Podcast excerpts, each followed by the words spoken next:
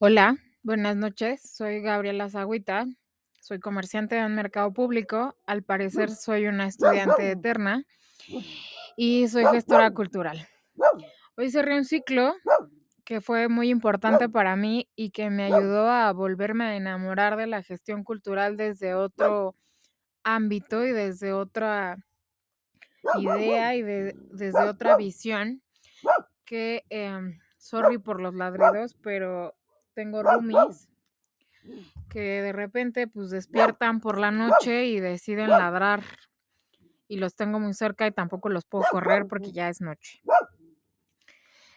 La realidad es este, la siguiente. Hoy terminé un proceso educativo que me llenó el alma y me llenó otra vez de ilusión con el mundo cultural y el mundo de las artes y el mundo de la gestión cultural comunitaria, que es por el momento a lo que me dedico casi al 100%. No me dedico tanto al 100% porque al final, pues, soy comerciante. ¿Qué es lo que pasa cuando las cosas van cambiando de idea y de forma? ¿Qué es lo que pasa cuando no te enamoras de lo que haces día con día y entras en una dinámica y en una rutina horrible en la que ya no sabes ni para dónde vas, ni para qué estás haciendo y o si lo estás haciendo bien o mal. El diplomado me dio otra vez este interés por lo que hago y por lo que amo hacer dentro de mi comunidad, que a veces son comunidades bastante marginadas por muchos factores sociales, culturales y económicos.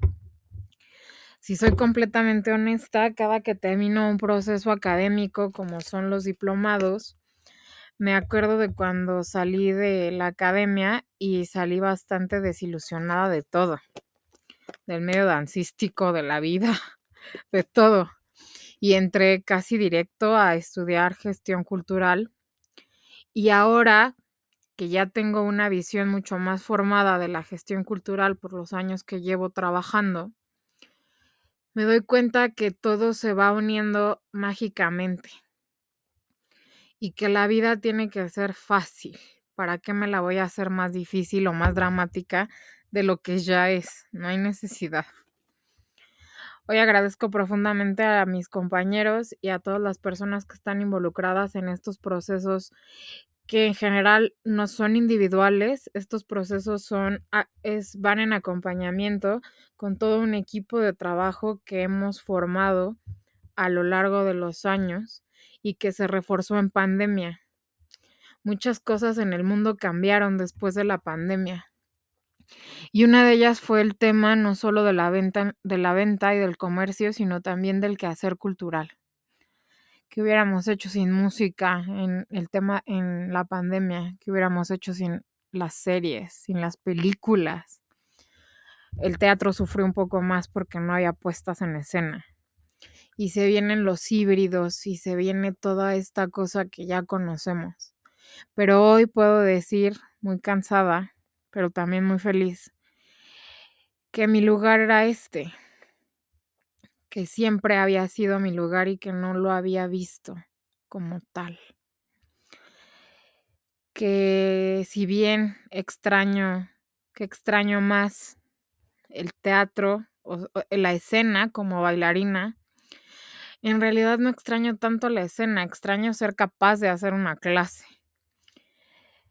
Em, pero también me doy cuenta que tengo otras capacidades y que he avanzado mucho en los años que llevo trabajando sobre la gestión cultural comunitaria. Agradezco profundamente a todos los involucrados del día de hoy y este podcast va a ser más cortito que los anteriores porque de verdad estoy muerta, pero creo que era importante mencionarlo en el día de hoy, que fue mi cierre y nos dieron el diploma y todos estábamos de verdad muy contentos y muy felices porque terminamos un ciclo y vamos a empezar uno nuevo. Uno nuevo lleno de esperanza, uno nuevo lleno de fe, en lo que creas, no importa, pero tener fe en algo, en alguien. Así me despido esta noche de ustedes, con el corazón apapachado, con el alma retomando este proceso de fe y tratando de confiar otra vez en el otro, sin importar nada. Porque al final todos trabajamos para un bien común y creo que eso a veces se nos olvida. Trabajemos y seamos mejores personas cada día, aunque a veces nos cueste mucho trabajo, aunque a veces queramos cambiar el mundo entero, entiendo y sé que hay procesos que son bien difíciles, pero que a veces así es la vida y no nos la compliquemos más nosotros. Gracias por escucharme y nos vemos mañana.